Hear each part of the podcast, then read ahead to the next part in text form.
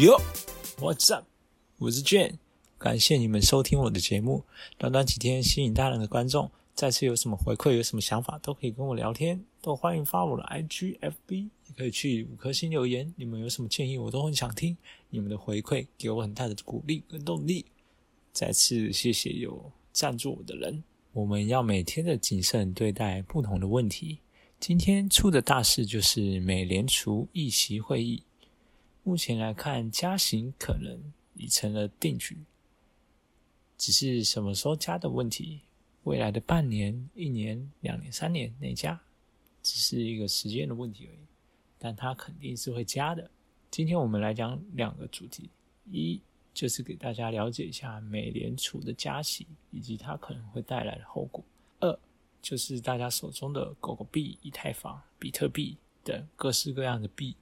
接下来究竟该怎么操作？今年下半年的投资具体该怎么玩，才能保证自己稳定盈利？OK，我们来讲正题。节目开始之前，新来的观众朋友们记得订阅、收藏我的频道。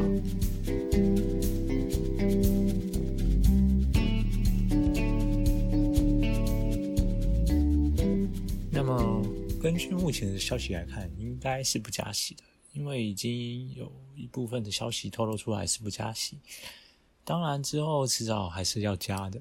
可是你们的心态一定要准备好，不管它加不加，我们都先做好准备。我们先来给大家了解一下美联储的加息。美国所加的息和我们一般理解的加息其实并不是同一件事。你可以随便问你周围的人，这美联储加息是什么呢？肯定会有很多人会不清楚的说，不就是存款利息和贷款利息？其实美联储的加息，它调整的是美国联邦基金利率，就是银行向美联储借钱的利率。简单来说，就是银行没有钱了，银行之间借贷时支付的利率。如果所有的银行都没钱了，互相之间借不到钱的时候，他们只能向美联储借，这个时候所支付的利率就是美国联邦基金利率。其实你们别以为银行都是很有钱的，银行它真的会经常没钱的。他们经常各家银行互相的周转，那提高了这个利率之后，银行获利获得资金的成本就高了。银行获得资金成本提高了以后，大家从银行贷款的利息也就高。同样的一些人把钱给银行帮他出去放贷，他的收益有变到，真的就是几家欢乐几家愁啊！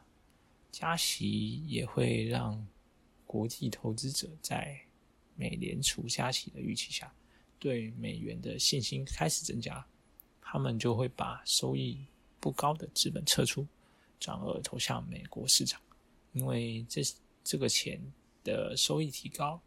美元又是全球货币，在全球贸易和投资的领域，绝大部分都是用美元来结算。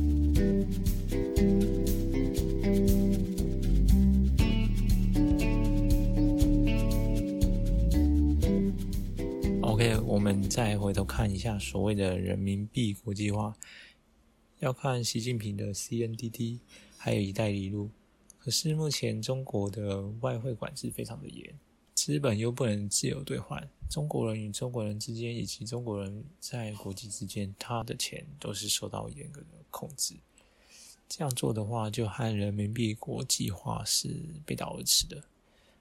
目前中共他是希望通过多轨制货币来解决这个问题，墙内的老百姓们用一种货币，真正的。这些贵族大老板做生意，再用另一种货币跟国际上兑换，加息其实对投资来说确实是好事。但美国的经济走强，美元的利息增加了，这些投资他们就会把钱留在美国，因为到美国的收益更高。但是对币圈来说就喜忧参半了。因为财团们的杠杆的成本增加了，他们融资来的钱用来投资市场，投资货币的成本变高了，所以有些实力不足的就会退场。也有另外一部分实力强大了会上升的资金成本转嫁给韭菜，继续拉高，然后再把韭菜重重的砸下去，割下去的力度会越来越的狠，而且套路会越来越猛。总体来说，币圈现在有实体生态支撑的少之又少，大家投资的心理投机性更强。如果美联储加息，很多拥有者们会将自己的投机性产品卖出去，转而投资在回报率高地方。目前来说，大家投资的加密货币主要分为三大类，第一类就是流通货币，主要是比特币之类的；第二类就是协议类代币。主要是以太坊、爱达币这类，第三类就是去中心化的 APP 代币，像蛋糕币这类。前两者他们受到的加息的波动不会太大，因为以太坊和比特币已经有很多领域有在使用的功能，而带有去中心化金融功能的，则会受到比较大的冲击，因为去中心化金融的。被动收益类似于利息。你想，如果这些美联储加息的话，就会导致去中心化金融的利息的诱惑，它的力度变会变小，那就会导致一部分人会跑到更稳定的去中心化的国家金融里面。同样的利息收益都不错，大家肯定会相信国家的，而不是很相信去中心化金融，对不对？我们看前几年的美联储加息，在加息之前，大部分情况下的比特币都是略跌的走势，但是每年它其实又是一个独立的时间。针对加息的现象，我个人的预判是，它加不加息，我要是机构的话，我都会多割韭菜，我要强势的反弹，然后对冲不加息，然后割韭菜。让你们觉得好了之后，你们都进去了，我再往下砸。不过加息最快要到明年，估计年底会拉一波暴涨，然后再割韭菜。啊，币它每天的走势其实都是独立事件，我们只能做好当天的选择判断。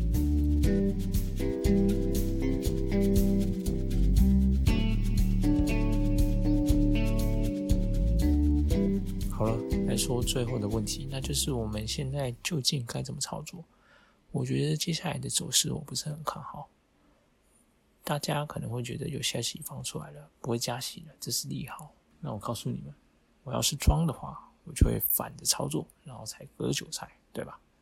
你们都觉得是利好，你们肯定往里面冲。你们一冲起来，我割韭菜，我一砸，是不是我就有钱了，就能出货，对吧？你们都知道这个不加息。是利好不加息，赶紧入场，赶紧买。你们这不就是在送韭菜吗？而且就算是美联储它加息，对这些强力的生态币，它也会造成动荡。更别说那些不强力的，比如说狗狗币这些消息币，没有了生态的币，那狗狗币会很惨。你们看，现在狗狗币又在大，反而蛋糕币带有去中心化金融功能的，可以和。加息稍微抗衡一下，但是如果这个加息力度大，肯定会分流的，你想都不用想。OK OK，最后最后最后给你们一个比特币分析的忠告。